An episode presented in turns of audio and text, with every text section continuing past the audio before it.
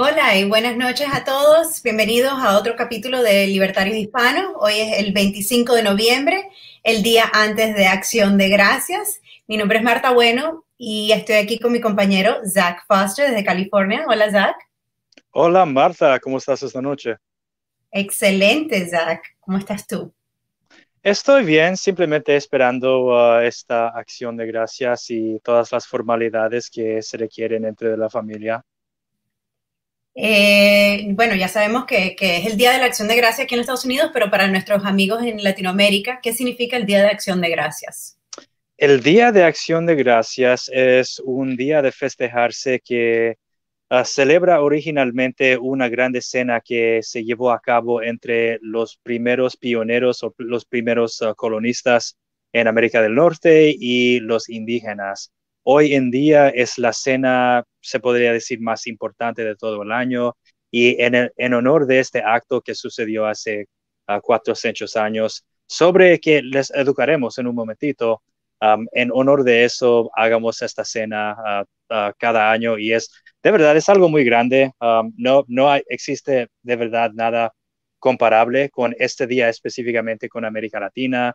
Ellos tienen Navidad, ellos tienen Pascua, pues en Latinoamérica tienen carnaval y acá tenemos acción de gracias y luego, luego el viernes negro. Es una tradición, este, pero e, es muy común ver la gente viajando a través del país para poder asistir a esa cena. Los estudiantes se, se vuelvan a casa desde los, las universidades donde viven. Es algo muy grande. dan vacaciones o privilegios de salirse de las bases militares a, los ah, militares para que ellos también podrían asistirlo. Es básicamente mandatorio.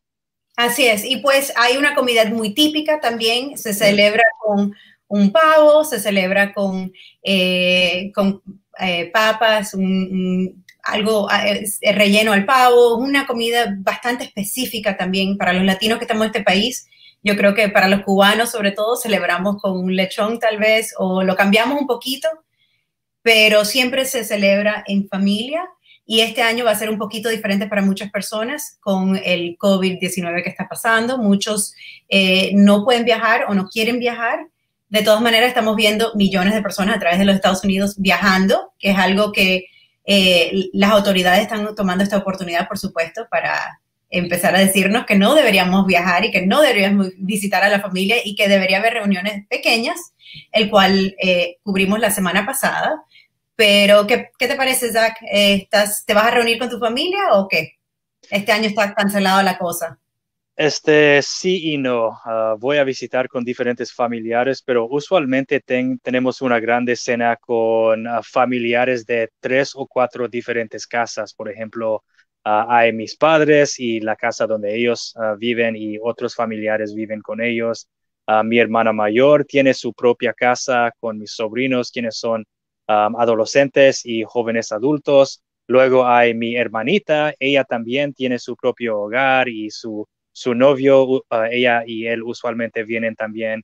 Y luego yo y, otros, uh, aún todavía otros familiares. Es algo muy grande para nosotros. Debido al COVID, uh, muchos de mis familiares prefieren tener mucho cuidado con, con esto que está sucediendo porque este virus sí ha atacado a mi familia este, cuatro de mis familiares ah, tenían el COVID.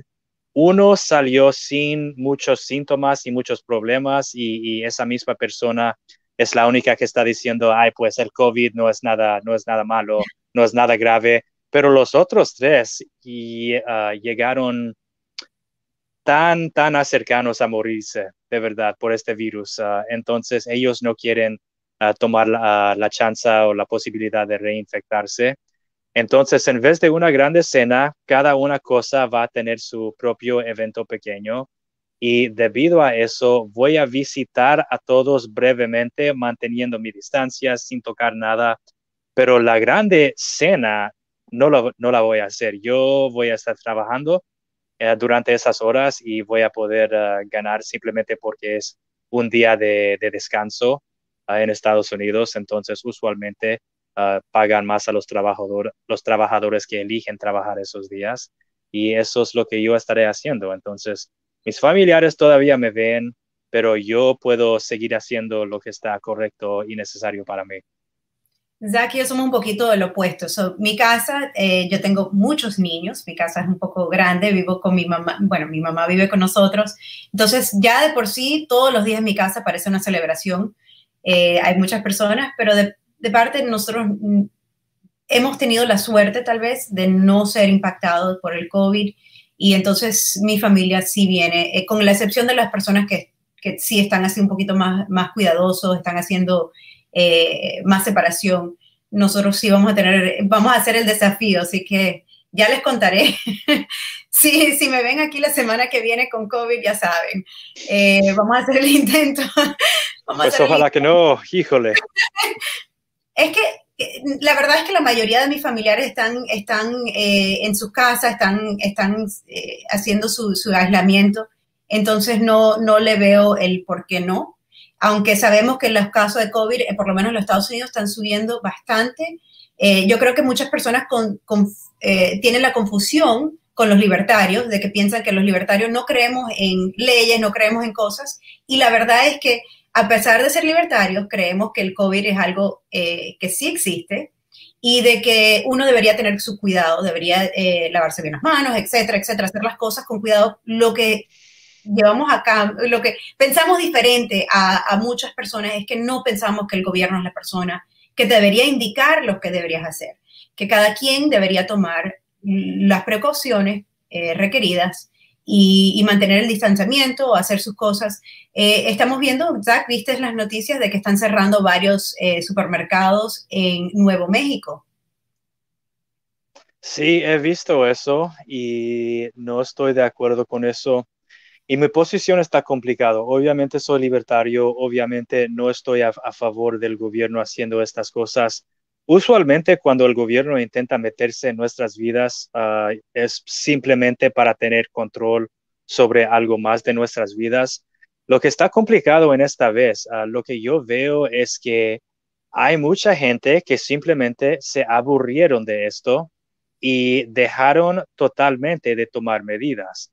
Yo no creo que cerrar supermercados y cerrar negocios, así como sucedió a nuestros compañeros en Cuba 8 allá en Miami, eso no es necesario, pero tengo que ser totalmente sincero que ya estoy llegando al punto en que no siento mucha simpatía para la gente que está, se está encontrando multado por tener grandes fiestas en sus casas Ah, ya se me acabó ah, la simpatía con eso. Ah, otra vez, no creo que el gobierno tiene que ser los que nos hagan cumplir cosas, pero al mismo tiempo, cuando teníamos la libertad para movernos, hoy en día tienen un, toque de queda entre las 10 de la noche y las 6 de la mañana. Hace dos semanas no, no la tenían. Cuando teníamos la libertad de mover y todo, mucha gente lo abusó.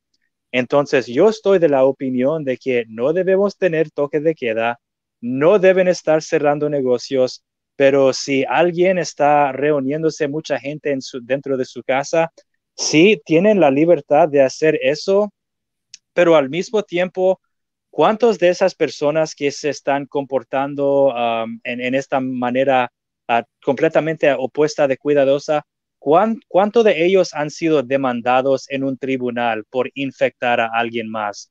¿Cuántos han tenido que restaurar a alguien que ellos mismos infectaron?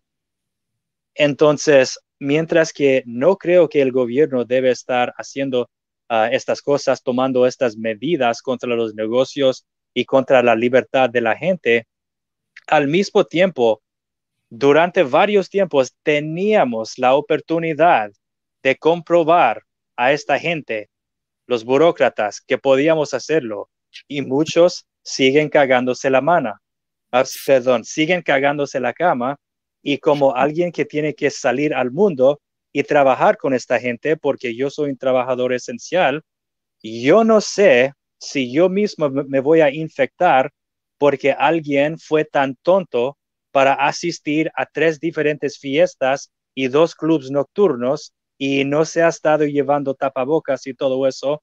Entonces está complicado. Yo no, yo no estoy de acuerdo con esas medidas, pero si estás infectando a otra gente, entonces váyanse al infierno. Esa es mi opinión. no podríamos estar más lejos, yo creo, en este, en este tema, Zach y yo. Zach eh, y yo estuvimos juntos en Dallas. ¿Cómo que no estás de acuerdo? Acabo de decir que el gobierno no, no debe estar haciendo que, cumplamos esta ley, entonces estamos de acuerdo. Estamos de acuerdo, pero mm, yo creo que al nivel, yo no creo que, que yo Parece que tú estás menos, menos salada que yo sobre este asunto. Exactamente. Yo soy de la opinión de que si tú no sientes el, el riesgo, si, si, si, por ejemplo, como te digo, yo tengo niños pequeños y yo creo que la evidencia nos demuestra que los niños en realidad no tienen ese riesgo que, que tenemos los adultos. Y por lo tanto, los encierres que hemos hecho, o sea, yo sé que son buenos, yo sé que es porque necesitábamos estar, pero hemos hecho un poco más de daño, sobre todo a los niños, a la gente menos de 20 años tal vez. Eh, también tengo un hijo de 20 años que ha estado encerrado en su casa, sin poder salir, sin poder hacer sus cosas. Y yo creo que un tema que no se ha hablado mucho es la depresión. Y yo creo que después de un año entero casi de encierre y no se ha ido el virus, yo creo que ya podemos decir que el encierre no funciona. ¿Ya? ¿Qué piensas tú? Bueno, eso depende en qué resultados estamos buscando. Según las cifras que yo he visto y compartidos conmigo por médicos, verdaderos médicos, a quienes yo confío, los cierros sí han tenido resultados temporales, pero la cosa es, eso solo ha forzado que gente se quedara dentro durante un tiempo. Nunca cambió las mentes de la gente, nunca cambió su su estilo de comportamiento, su estilo de, vida. Entonces, ah, en, los instantes en que ah, ah, cancelan o anulan los cierros, muy pronto las cifras se, siguen subiéndose. Pero es lo que hemos hablado, Zach. Tú no puedes controlar a toda una población. Tú no puedes controlar, sí, van a haber muchachos que se van a reunir en una fiesta de 50 personas. El hecho de que uno no los puede controlar, ni los toques de queda han funcionado, ni ha funcionado el, estar en la casa. Mucha gente se ha ido a la quiebra, muchos negocios han ido a la quiebra. los casos de suicidio están, eh, por lo menos en los Estados Unidos, más del 100%, ah, se han duplicado, sobre todo entre eh, personas menos de 20 años y los soldados, los, los veteranos. Vemos que estas condiciones también suceden. Entonces, mientras que yo sí, sí estoy de acuerdo contigo, el COVID es algo que hay que temerle, hay que cuidarse. Yo creo que el lavado de las manos, el tapaboca, el mantenerse distanciado es más que suficiente, de nuevo, sobre todo para las personas que sufren eh, emocionalmente. Eh, hay muchas cosas, hay muchas cosas que uno no puede tomar la determinación. Si, si la verdad es que estás sufriendo y te sientes solo y necesitas salir, yo no voy a ser la persona a juzgarlo. Y mucho menos pienso que el gobierno debería darnos una multa, porque ¿a dónde va esa multa? Va para el gobierno mismo. Entonces, eh, esa multa no es que se recolecta y se le da a la comunidad, por ejemplo. En ese caso, a lo mejor yo estaría de acuerdo con una multa. Si una multa va para las familias que perdieron todo durante COVID, pues bueno, perfecto, lo pagamos y ayuda a otro. Pero sabemos que las multas que nos da el gobierno son para el gobierno. Yo no entiendo el, propósito de eso y definitivamente no estoy de acuerdo. Y en adición a eso, yo creo que, que de nuevo, estamos haciendo un daño. La, gente que ha cerrado, la gente que han sido impactados por esto, que los negocios cerrados, las familias que le han perdido todo, yo creo que, esas personas, escuchándonos hablar tan, tan fácilmente de que, bueno, quédense en casa, no, yo creo que es ignorar la verdad de muchas personas, mi opinión. Ok, ahora quitando al gobierno de toda la ecuación y asumiendo que estos toques de quedas ya no existen, y los negocios se podrían, se podrían ah, abrirse de nuevo. Los daños económicos ya están hechos, ya están hechos. Ah, no, pues, ah, en este punto solo se puede recuperar. la mayoría va a recuperar pues lentamente, despacito de esto, porque así funcionan las cosas. En ese caso, asumiendo que ya no existen esas medidas gubernamentales, entonces el gobierno ya no es un problema ¿Qué hace para restaurar tu negocio o tu estado económico tener 20 o 30 personas metido en tu casa? Eso es algo que yo he visto a, través de, estos días. Tú sabes bien que no estoy hablando de eso, estoy hablando de que okay, ¿Qué está sucediendo mañana? ¿Qué está sucediendo mañana? Muchas personas se van a reunir, pero estamos hablando de nuevo de familiares, muchos casos, familias que la familia entera ha estado encerrado en su casa por semanas. Entonces, sabes, si, si tú estás encerrado en tu casa y no, en los familiares tuyos no tienen COVID y van a una casa donde tampoco tienen COVID, ¿cuáles son los chances de que les vaya a dar? Ese es mi punto. El punto es de que uno necesita, necesita el cariño humano, uno necesita verse con familia, uno necesita compartir, necesita su familia. Yo no creo que el gobierno debería darnos un one size fits all, como dicen los, los americanos. No debería haber un todo el mundo se tiene que quedar en su casa y hacer estas leyes, hacer estos reglamentos. De nuevo, okay. lávense las manos, usen tapaboca, etcétera. Eh, hagan lo que ustedes sientan lo mejor para ustedes. Particularmente, eh, yo sé quiénes vienen mañana a mi casa, yo sé quiénes viven aquí y yo creo que estoy bastante bien.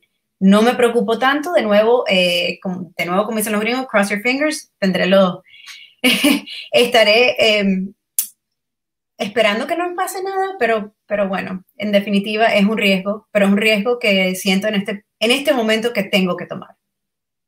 Muchos familiares y necesitan verse. Ok, entonces poniéndonos de acuerdo en que el gobierno no debe estar metido, yo voy a quedarme con sometiendo a, a todo lo, lo, de lo gubernamental, sometiendo toda esa caca. Tu depresión no cambia la realidad medical de esta pandemia que está sucediendo, entonces hay límites para mi simpatía y como libertarios tenemos que tomar la responsabilidad para nuestras acciones. Y yo sé que gente va a infectarse a través de, de este día de festeja, entonces hagan lo que necesitan hacer. Yo no les voy a, yo no les voy a parar pero tampoco tengo que pretender que apruebo de estas prácticas y no voy a pretender. Vamos a regresar al tema y eh, nuestro, nuestro presidente actual aún, el señor Trump, tuvo COVID y tuvo sus medicamentos. Está bien. y gente todavía se están infectando en la Casa Blanca, todavía tienen nuevos casos. Entre el, el, el, el uh, ¿cómo se dice? Coronavirus Task Force, el equipo gubernamental creado especialmente para responder a este, este virus. Aún ellos tienen nuevos casos entre la última semana. Te acabas de escuchar lo que dijiste, ¿verdad? Espero que todo el mundo haya escuchado lo que acaba de decir Zach. Si el mismo gobierno, las personas que están encargadas de tomar las decisiones para usted, señores y señoras en sus casas, y para mí, en mi casa, si ellos no pueden controlar el virus entre su propio grupo, ¿qué nos dice eso, Zach? ¿Qué nos dice? Que ellos no tienen la más mínima idea. Entonces, perdóname. Sí, que no, no tienen calificaciones para estar dirigiendo nuestras vidas. Claro. No sí, estamos de acuerdo. No, no, no tienen el derecho ni las, ni las calificaciones para dirigir a nuestras vidas. Y al mismo lávense tiempo... Señores y señoras, lávense las manos bastante. Te tengo que hacer una, eh, te tengo que confesar algo, Zach. Yo sé que te vas a enojar un poquito. ayer fui a un casino. eh, ¿En cuál estado? Aquí en, en, la Florida, a los, uh, al Seminole Hard Rock en Fort Lauderdale. Y les tengo que decir que estaba repleto. Todo el mundo estaba en el casino ayer. Eso sí, lo tienen muy limpio. Eh, hacen limpieza constante no te dejan sentarte sin, sin que hayan limpiado el área primero y te hacen lavarte las manos antes de tocar cualquier cosa. Eh, de que definitivamente la gente se puede infectar ahí, definitivamente es algo que, que puede suceder, eh, pero todo sigue abierto. La verdad es que aquí en la Florida tenemos la, no sé si es la suerte o la desgracia de que todo sigue abierto y de que la gente está saliendo y están yendo a, a estos lugares. Bueno, yo he hecho mi paz con eso y yo sé que esto es uh, el ex militar en mí hablando, pero yo creo que Diosito va a visitar plagas sobre toda esa gente. Entonces, disfruta la responsabilidad personal. Bueno, ya te contaré, si en siete días tengo COVID, no sabemos si es por la familia o si es por, porque fue un casino. No, si en siete días tienes COVID, todavía tienes que reportarte para este programa, ¿ok? Responsabilidad personal, chama. Así Acción de gracias es una elección. Así lo haré, lo haré full COVID, no se preocupen, aquí estaré. Okay. Pues, regresando al Día de Acción de Gracias, que es como llegamos aquí, ¿qué nos cuentas? Sí. Ok, entonces, esta tradición se base, uh, se origina en el año 1621, en los principios del siglo XVII. Dan, can we get the map? Ah. Ok, vamos a educarles. Vemos diferentes uh, bloques de colonias en América del Norte durante el siglo XVII. Ahora, lo que esto no refleja es uh, el estado completo porque Ah, por ejemplo, ah, en el más, ah, la extremidad norteña, ves el bloque de colonias que se parece a amarillas o doradas. ese bloque se llama Nueva Inglaterra, lo que nosotros llamamos New England en inglés. Nueva Inglaterra originalmente era Nueva Holanda y el moderno Nueva York originalmente era Nuevo Ámsterdam. Era una colonia holandés y Inglaterra conquistó ese bloque de colonias ah, más luego en el siglo. Por esa razón, esta mapa dice Nueva Inglaterra, pero los ingleses, sus colonias empezaron más al sur. Ah, el estado actual de Massachusetts, donde hay la ciudad de Boston, básicamente eso fue el extremo más norteño de las colonias de Inglaterra. Estos colonistas eran los puritanos, eran una facción ah, que se podría decir ah, muy extremista o celosa comparado con ese tiempo. Ah, hubo muchas guerras religiosas en Europa durante esa época y también hubo los conflictos entre los fines del siglo XVI y los principios, principios del siglo XVII. Hubo muchas guerras aún en Inglaterra entre protestantes y católicos. Entonces los puritanos y diferentes ah, facciones de protestantes radicales simplemente se fueron para el nuevo mundo. chao, bye bye. No querían absolutamente nada más que ver con Europa. Entonces, ah, empezando con los fines del siglo XVI y los principios del siglo XVII, diferentes grupos de colonistas ah, de Inglaterra llegan en diferentes puntas en la costa Ah, en el barco o el buque famoso, el Mayflower, un grupo de puritanos se llegó a un área de, Massachusetts que llamaron Plymouth. Y ese fue el área en que ellos tenían las experiencias que les dirigieron al primer acción, la primera acción de gracias. Estos tipos no estaban acostumbrados en cómo cultivar uh, comida en las tierras de América del Norte. La tierra era diferente, el clima era diferente, ah, hubo todos estos tribus indígenas y hubo diferentes conflictos entre colonistas. Ah, no fueron los primeros colonistas europeos para llegarse a esta costa, ah, porque desde antes del el primero Acción de Gracias había algo como 25, 30 años de diferentes olas de colonistas llegando al nuevo mundo. Entonces los indígenas sí sabían quiénes éramos. Ah, también tenían ah, la memoria colectiva en esa región de ah, la expedición de los vikingos. los vikingos de los Países Bajos, ellos llegaron pocos siglos anteriormente en la costa del el moderno Nueva Escocia, Greenlandia. ellos recordaron esta, esta memoria belicosa. Entonces, los indígenas del tribu Wampanoag, voy a repetirlo, del tribu Wampanoag, a eso fue el tribu de, Pocahontas, ¿ok? Ah, y, de, de, ese medio ustedes reconocerían a esa tribu. Ellos tenían relaciones con los colonistas de Plymouth y estos gringos lamentablemente no sabían cómo cultivar las cosas en este clima extrema. caía mucha nieve, mucha, mucha nieve, especialmente durante ah, el otoño y el invierno, no sabían cómo sobrevivir. Entonces, básicamente, estos indígenas del tribu Wampanoag tomaron un grande riesgo en establecer relaciones con estos colonistas y a través de unas estaciones les enseñaron cómo usar las tierras, cómo cultivar la comida, cómo poder cazar a los animales locales, poder adaptarse a ese clima, a ese medio ambiente. De verdad, este tribu dio el regalo de la vida a estos colonistas. Entonces, para celebrar todo, el año que siguió, en 1621, tras ese año muy difícil, estos dos diferentes naciones se unieron para tener una grande cena. Y no solo duró un día, sino duró tres días. Era tres, eran tres días de festejarse y de buenas relaciones y aprendiendo nuevos idiomas y nuevas culturas. Eso es lo que celebramos hoy en la acción de gracias. Estamos celebrando el regalo, el regalo de la vida que ellos dieron a nuestros padres anteriores.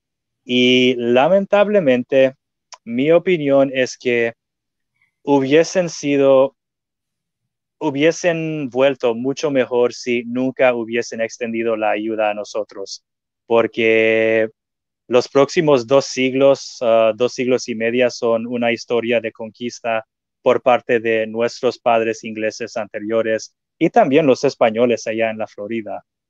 Entonces, es una bolsa mezcla, pero mucho del país, aunque aprendemos de las guerras contra los indígenas, nos enseñan cómo separarse entre las buenas cosas y las malas cosas. Entonces, es nuestra responsabilidad aprender sobre las malas tradiciones y los malos actos, mientras que enseñamos a nuestros hijos sobre las tradiciones buenas. Y esa es la historia de la primera acción de gracias a mí una de las particular cosas que me molesta de cómo contamos la historia de Acción de Gracia en los Estados Unidos es que deja por fuera eh, lo que los, conquistadores hicieron hacia los indios, lo de la, de la tribu, no, solo el, el Winnipeg, eh, sino también el, el tribe, así se dice, Zach.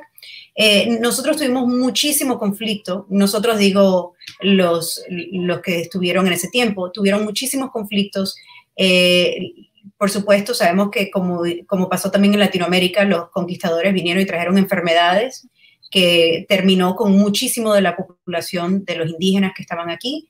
Eh, no solo eso, también nos fuimos a una guerra eh, contra los indígenas. Entonces, eh, como dices tú, hay muchas cosas buenas, pero hay muchas cosas malas. Desafortunadamente, aquí en los Estados Unidos, cuando le enseñamos a los niños qué fue lo que sucedió en la historia, dejamos esa parte afuera dejamos mucho fuera de lo que le hicieron los conquistadores a, estas, a estas personas de del tribu, que me parece que es una falta.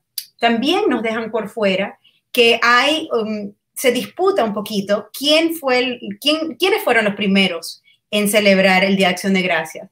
Eh, en eh, la Florida tenemos la ciudad de San Agustín, que fue eh, de los españoles primero, y se dice que en 1565 el español Pedro Menéndez de Ávila eh, invitó a los, indígenas de, la tribu Timcua eh, de San Agustín y les dice que, hicieron una celebración para compartir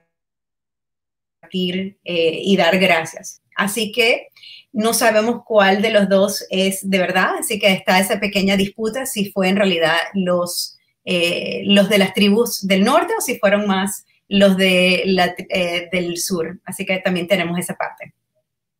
Yo estaría disponible a argumentar los tribus del norte porque acción de gracias, a pesar de que eso fue un acto heroico por ellos, la tradición se nació y se fue mantenido ah, por nosotros, perdón, por los, los norteamericanos.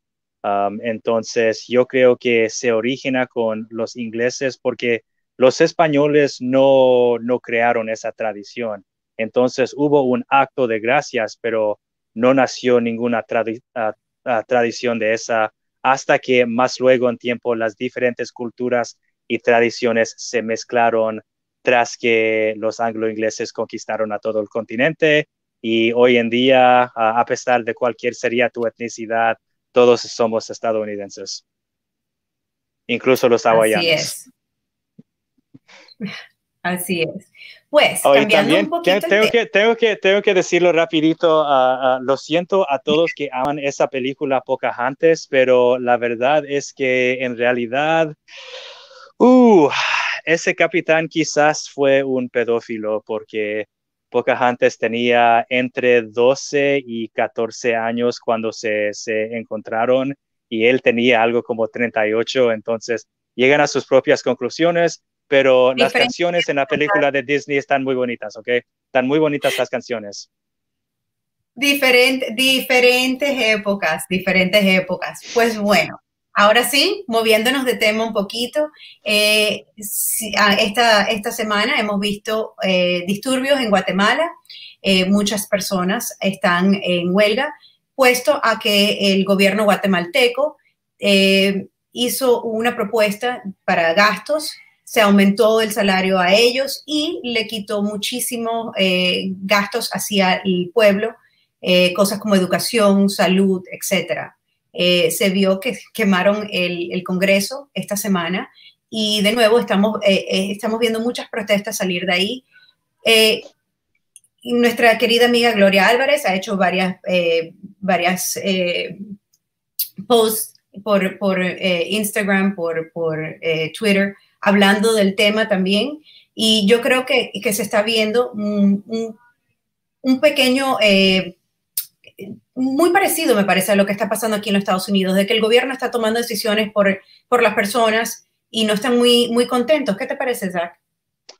Bueno, primero, sin descontar todas las quejas de los guatemaltecos, la primera cosa que quisiera preguntarles es, ¿por qué el gobierno tiene tanto control sobre tu vida y tu economía personal? ¿Cómo llegaron ellos a tener tanta poder sobre tu vida que con una pluma en un papel podrían arruinarte la vida y enojarte tanto que estarías disponible a atacar y quemar a tu propio gobierno? ¿Cómo se llegó a ese punto? ¿Por qué estás tan dependiente en ellos? Es lo mismo que estamos aquí de nuevo, regreso a los Estados Unidos. Yo sé que no se puede comparar la situación, yo sé que nosotros son dos países muy diferentes, pero ¿por qué aquí en los Estados Unidos una persona en Washington, D.C. tiene tanta autoridad eh, que, simplemente pueden tomar decisiones por nosotros sin, eh, sin que nosotros estemos de acuerdo? Yo, yo creo que la situación es bastante similar aquí y aquí también se vio de, diferente, pues aquí nosotros estuvimos atacando, no nosotros, pero aquí en los Estados Unidos eh, hubo muchos eh, ataques contra policías. Se, se vio eh, quemaduras de edificios de, de, estaciones de, de policías y ese estilo de cosas, mientras que en Guatemala yo creo que por lo menos llegaron al, a los culpables reales que son, que son el gobierno. Así es, así es. Y, bueno, otra vez, sin descontar las, quejas, porque obviamente esto, esta gente ven estos políticos ah, aumentando sus propios salarios y bajando los gastos, reduciendo, disminuyendo los gastos ah, en los servicios que disfrutan el pueblo. Entonces, sí, entiendo por qué están tan enojados, pero no puedo ayudar excepto que volver a la, la primera pregunta. ¿Cómo llegamos a ese punto donde este gobierno tiene tanto control sobre tu vida y tu economía personal hasta el punto de que con una pluma pueden arruinarte la vida. Sí, tienen todo el derecho en el mundo a quejarse sobre la corrupción gubernamental. Entonces, sí, luchan contra ese gobierno. Lo que a mí me preocupa mucho es que mucha de esa gente que se encontraron ah, quemando el, el gobierno ah, exigiendo la renuncia del presidente, etcétera, etcétera, atacando policías. Muchos de ellos lo están haciendo no porque están enojados que el Estado controla tanta de sus vidas, pero porque ellos esperaban que los políticos cumplirían, cumplirían con sus compromisos y no lo hicieron. Por esa razón están tan hartos. Pero eso es lo que me preocupa a mí, me preocupa que no aprenderían de esta lección para disminuir el Estado. Yo temo muy fuertemente que mucha de esta gente cree sinceramente que la solución es aumentar el tamaño del gobierno, aumentar los impuestos y aumentar los gastos públicos. ¿Y el problema es... Estados Unidos, Zach, ¿en qué, qué diferencia eso a los Estados Unidos? En los Estados Unidos. Este, allá tienen 3G y acá tenemos 4G. Pero es que es, la misma, es el mismo problema. Aquí nosotros decimos, hay este problema, sea el que sea el problema, eh, eh, el problema que sea. Nosotros tenemos lo mismo, por ejemplo, la educación en los Estados Unidos. La mayoría de los estadounidenses dicen, esto está mal, la educación de los Estados Unidos está mal. Somos el número 29 en el mundo, que hace 40 años éramos el número uno en educación. Y cuando uno le dice a estas personas que se están quejando de la educación, tenemos este problema y la solución no es darle más dinero, ellos dicen, no, no, no, lo que hace falta es darle más dinero. Pues regresando al, ejemplo que, estoy dando con la educación, los Estados Unidos es el país que más gasta de educación en todo el mundo. Y somos, de nuevo, el número 29 en el mundo de educación. Entonces, dar dinero no significa que, va a cambiar las cosas. Al contrario, hay que tomar un paso hacia atrás, pienso yo, mirar la situación y preguntarse cuál es la solución real y no estirarle más dinero y no dárselo al gobierno, que es lo que estamos viendo de nuevo en Guatemala, que están, no están de acuerdo con el, gasto que se está haciendo, no están de acuerdo en darle más dinero al, gobierno, a los que gobiernan, pero sí quieren dárselo al gobierno corrupto. Es lo mismo que pasa en toda Latinoamérica. No, creo que, que alguien pueda decir que no. Nosotros, las personas que vivimos en estos países, tenemos que darnos cuenta de que uno no simplemente le puede tirar dinero a estas personas y esperar que las cosas mejoren. Uno tiene que hacerlo o el gobierno no lo va a hacer. Sí, exactamente. Ah, un caso, por ejemplo, yo recuerdo hace una década, ah, muchos republicanos estaban muy alterados sobre ah, algo como 500 millones de dólares de, de, la moneda nacional que el gobierno había dado como un préstame subsidiado a la compañía, una compañía de energía solar, pero el dueño era un amigo personal de Obama y luego el negocio se fracasó de todos modos, pero este tipo, el, propietario, sí fue pagado. Entonces, básicamente fue un robo de, la moneda nacional. Ah, recuerdo cuando los republicanos estaban enojados sobre eso. Ah, eso sucede mucho con la familia de Trump. ¿Ah?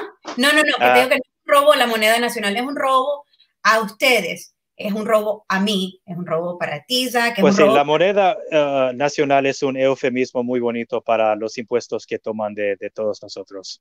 Claro, pero aquí en los Estados Unidos el, el averaje que uno paga es el 40%.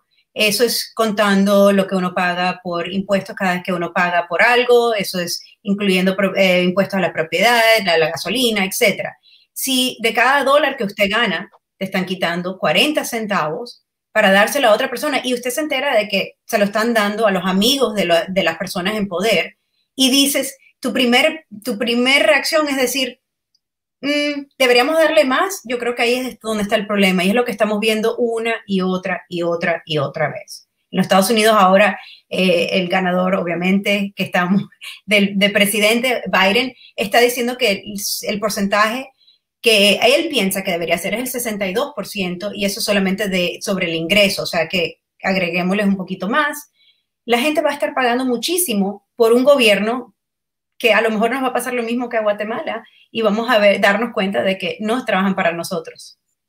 Sí, entonces cuando ah, los fondos se secan en los, ah, los bancos y gente ah, ya no estén recibiendo su cheque de seguridad social, o no estén recibiendo los subsidios de alimentos o no estén financiando su, su um, aseguranza medical con Medicare o, Medicaid, dependiendo del programa, entonces mucha gente también se va a encontrar uh, totalmente alterados intentando de quemar a nuestros edificios gubernamentales y, es, tendrían uh, uh, toda la razón para hacerlo, pero de nuevo tendría que preguntar a ellos cómo llegamos al punto donde el gobierno tiene tanto control sobre tu vida y tu economía personal en que con una pluma pueden arruinarte la vida.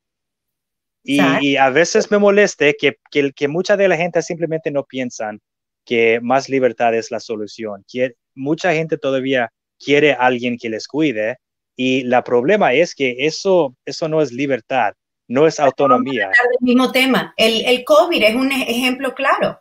Eh, si le estamos pidiendo al gobierno que venga y nos diga lo que tenemos y no tenemos que hacer por el COVID, no nos podemos enojar luego cuando usan esas mismas reglas que acaban de inventarse eh, para, para decirnos lo que podemos y no podemos hacer con las demás cosas.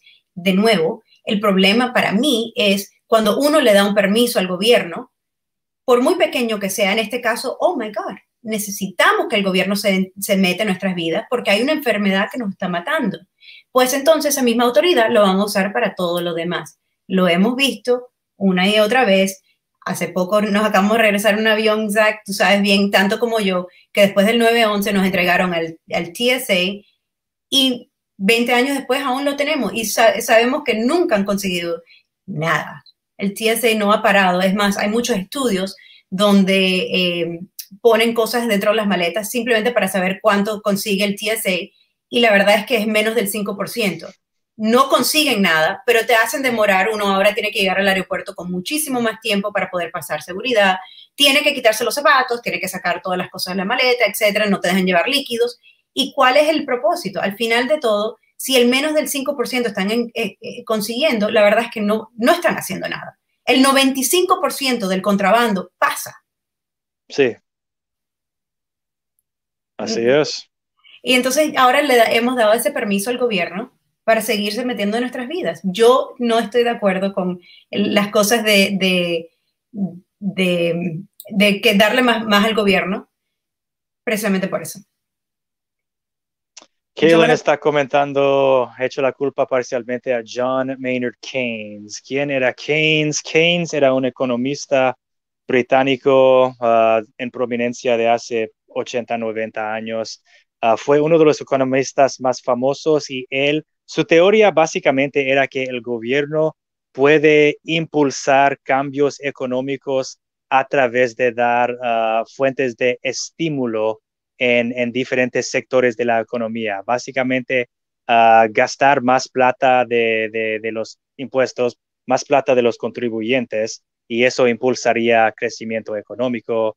Ah, eso obviamente no funciona, pues funciona temporalmente, pero crea burbujas que pronto se, se rupturan y luego todos nos encontramos en una depresión.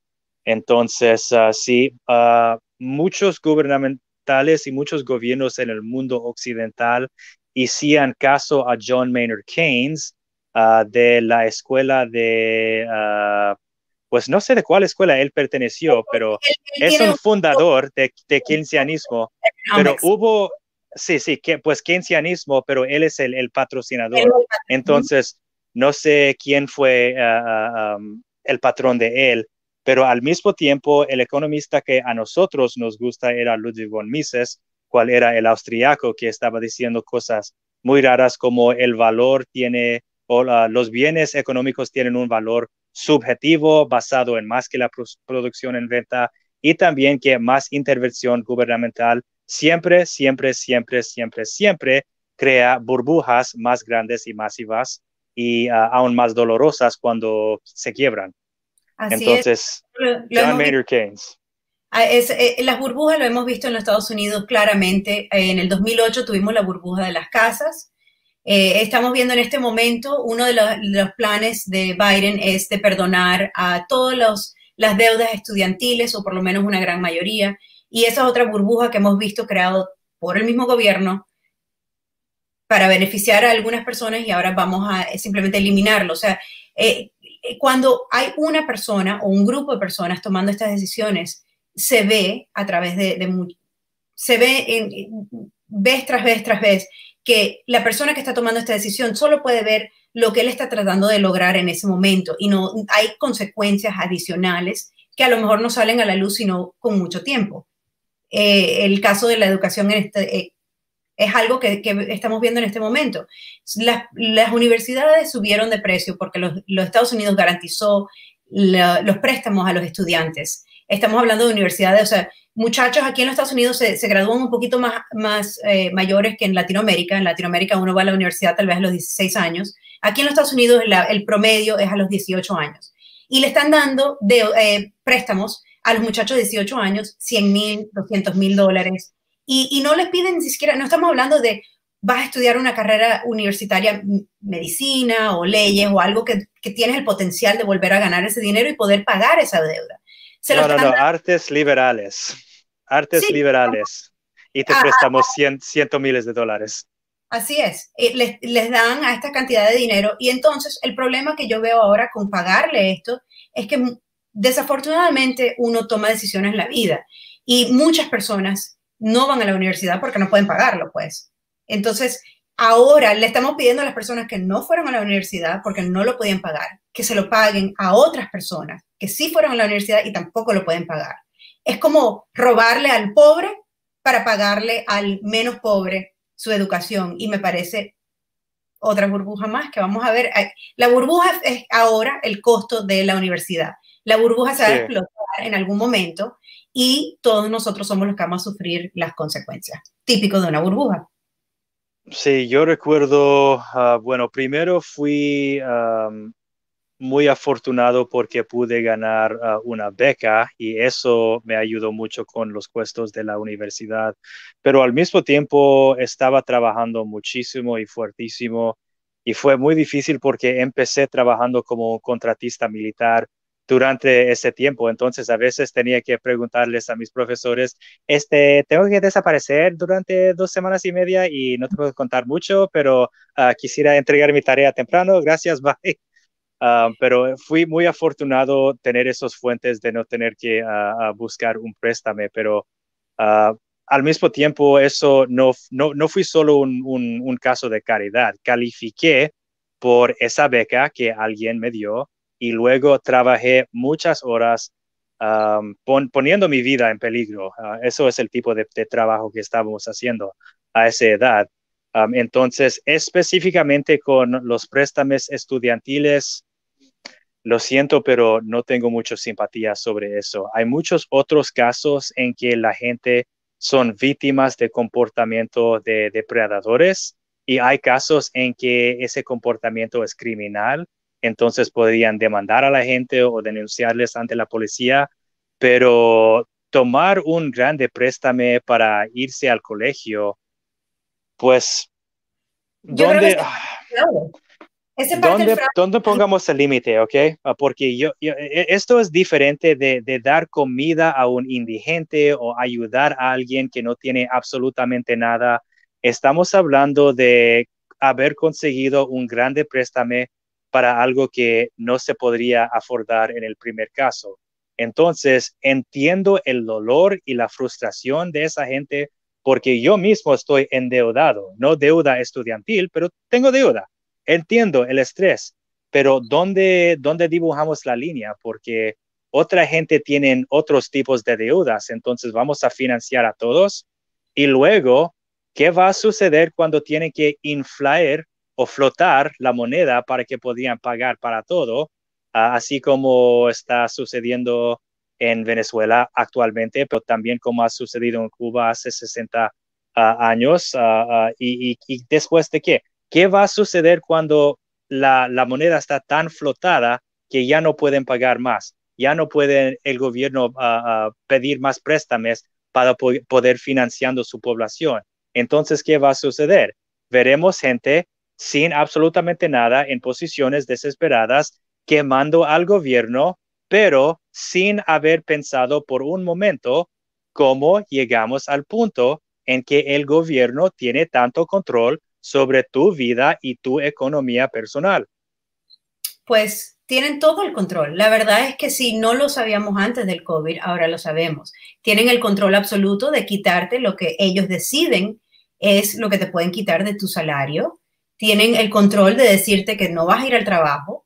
Tienen el control de decirte quién es esencial y quién no lo es. Tienen el control de decirte quién puede venir a tu casa por cena de Thanksgiving y quién no. Yo creo que hemos llegado al punto, por lo menos en los Estados Unidos, a donde si no sabes que el gobierno es dueño de 100% de tu vida, no sé qué decirte.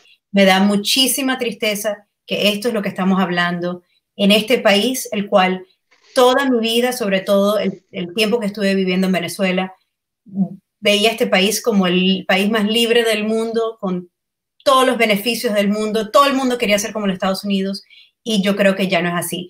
Eh, en diferencia a ti, Zach, yo fui al colegio unos que 10 años antes, a la universidad, unos 10 años antes que tú, y eh, yo sí me pude pagar mi educación con mi trabajito yo trabajaba tiempo completo, full time, y me pude pagar mi educación. La diferencia entre tu educación, que necesitaste la beca y, trabajar, y la mía es que la universidad en mi época era un poquito más barata.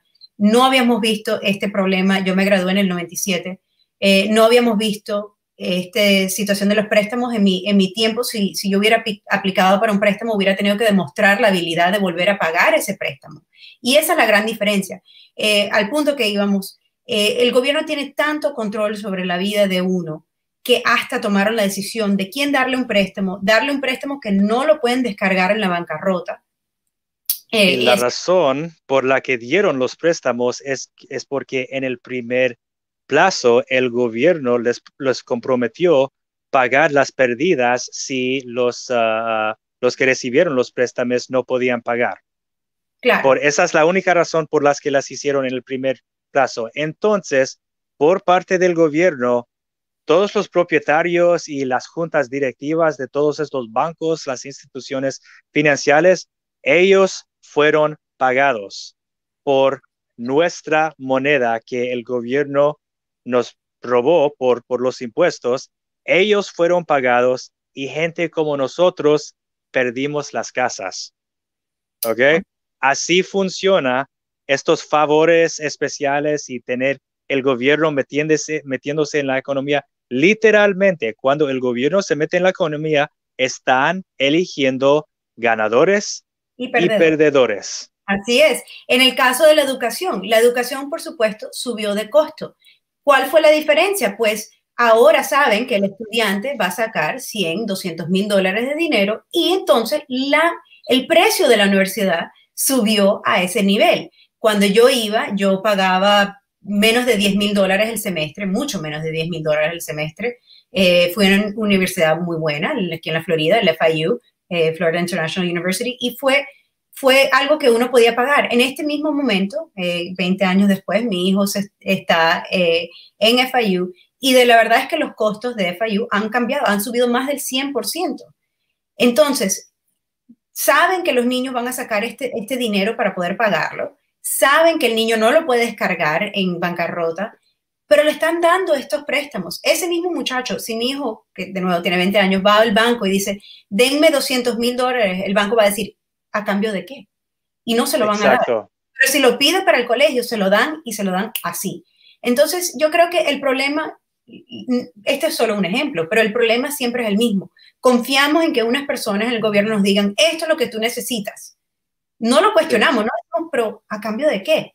Y luego cuando viene y nos damos cuenta de que fregaron todo, todo. Los colegios ahora son muchísimo más caros. Eh, si no pides un préstamo no puedes ir o si no tienes mamá o papá muy, muy ricos que te lo paguen.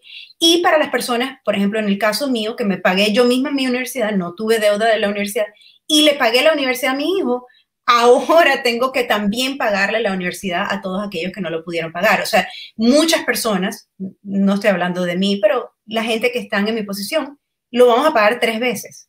Y eso tampoco es justo. Pero bueno. Sí, padres, no confirman ah, para los préstamos escolares de tus hijos. A pesar de cuánto te lo mendigan, te lo exijan, no lo hagan, no firman ese papel, porque básicamente estás ayudando a ustedes mismos y vuestros hijos a volverse a ser esclavos de deuda. No lo firman. Es que no pensar que la universidad te hace todo. La universidad no lo es todo. Yo creo que muchísimas personas se benefician de ir a la universidad, pero también necesitamos técnicos de aire acondicionado, también necesitamos eh, gente que sepa soldar. En los Estados Unidos hay muy pocas personas en estos momentos que saben hacer esos trabajos manuales. Eh, hemos visto la, perder esos, esos dones y ahora esos, esas cosas son los que están ganando muchísimo dinero. Ahora un técnico de aire acondicionado gana 100 mil dólares al año, porque esos, eh, eh, las personas cuando se van a la universidad y buscan otro, otro camino, pues ya no van por esos trabajos técnicos. O sea que no solo han cambiado la economía del colegio, sino que han cambiado la economía de los demás trabajos también. Es, es muy interesante la, la economía, me parece. Es algo muy eh, chévere como, como, bueno, pues verlo cómo uno puede hacer un cambio de esa manera por simplemente escribir unas palabras en un papel y todos lo tengamos que seguir. Sí, este, y también educación. Yo creo que educación es muy importante educación y tener un papel oficial de una universidad no necesariamente son lo mismo. Hay mucha gente que se educan a través de programas, programas laborales que entrenan con capacidades muy específicas.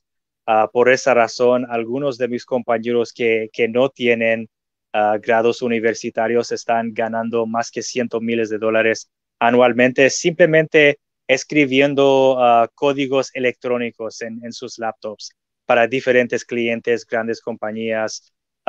este, mi, mi, sobrino estaba ganando antes de, del COVID, estaba ganando un par de plata uh, haciendo, ¿cómo se dice en español? Welding, fábrica de, de, metal.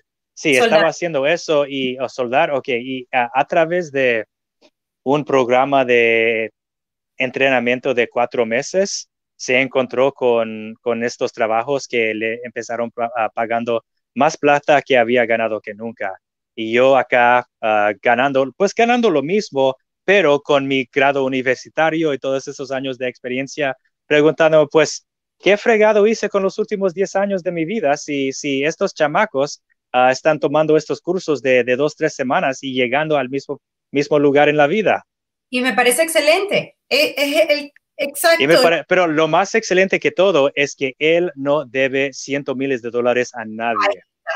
Ahí está, el problema. Si, eh, si algo pueden tomar de este episodio, y tienen un hijo o ustedes mismos están empezando a ir a la universidad, piénsenlo dos veces, no saquen un préstamo, al menos que vayan a ser doctores. Y, hasta en esos casos, los doctores también se endeudan muchísimo y pasan muchísimos años trabajando muy duro para poder pagar esas deudas. O sea que piénsenlo porque hay maneras de lograrlo sin tener que ir a la universidad y eh, somos dos personas graduadas de la universidad que le estamos diciendo esto, así que tómelo como pues, ¿sabes y, perteneciendo, perteneciendo a todo lo que está sucediendo en, la grande obra, grande imagen con COVID y acción de gracias y gente siendo deprimida y perdiendo trabajos y ganando trabajos y todo eso, pretendemos durante un momentito que yo fuera el, dictador benevolente de Estados Unidos, entonces con, con un simple deseo yo podía cambiar la realidad.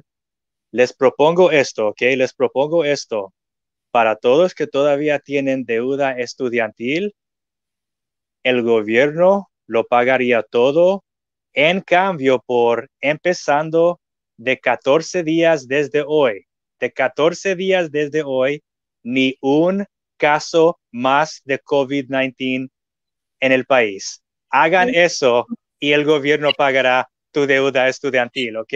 No, no estamos de acuerdo, pero bueno, eh, sí, eso es una estrategia castro-chavista, hacer un, apuesto que sabes que el otro partido nunca podría ganar. Así es, 14 días mucho tiempo. mentira, mentira. Pues eh, de nuevo, mañana es el Día de Acción de Gracias. Por lo menos de mi parte, estoy eh, muy agradecida, Zach, a tu amistad, al Partido Libertario por habernos dado esta oportunidad de, estar todas las semanas con todos ustedes compartiendo y pues a todos los amigos que hemos hecho a través del partido. Eh, la libertad es algo que nos une a todos, es algo que yo creo que sentimos muy fuertemente y, yo creo que eso es algo que eh, es especial. Tener amigos en el cual creen igual, eh, nos podemos reír y decir que, el, COVID y, nuestras diferencias sobre cómo actuar con el COVID, pero al final de todos los dos tenemos ese deseo de, tener una libertad absoluta. Queremos verlo a través de todos los Estados Unidos y espero algún día lograrlo y definitivamente por lo menos saber que te comparto eso contigo, Zach, y con todo el mundo que nos está viendo, eso eh, me llena de muchísima eh, felicidad. Y yo estoy agradecido por la amistad y el coraje de los guarimberos, guerrilleros e insurgentes del Frente de Liberación Nacional de Venezuela, AJUA. Eso, así es. Muchísimas gracias a todos por estar con nosotros, compartir otro episodio de Libertarios Hispanos. Estaremos aquí la semana que viene, miércoles, a la misma hora, por el mismo lugar. Y pues, como siempre, si pueden, por favor, compartir, eh, avisarle a sus amigos eh, por Facebook, por Instagram, por, por todas partes, por Twitter, que estamos aquí y queremos compartir la libertad con ustedes también. Así que hasta la semana que viene, que pasen un lindo eh, día de acción de gracias nos vemos la semana que viene.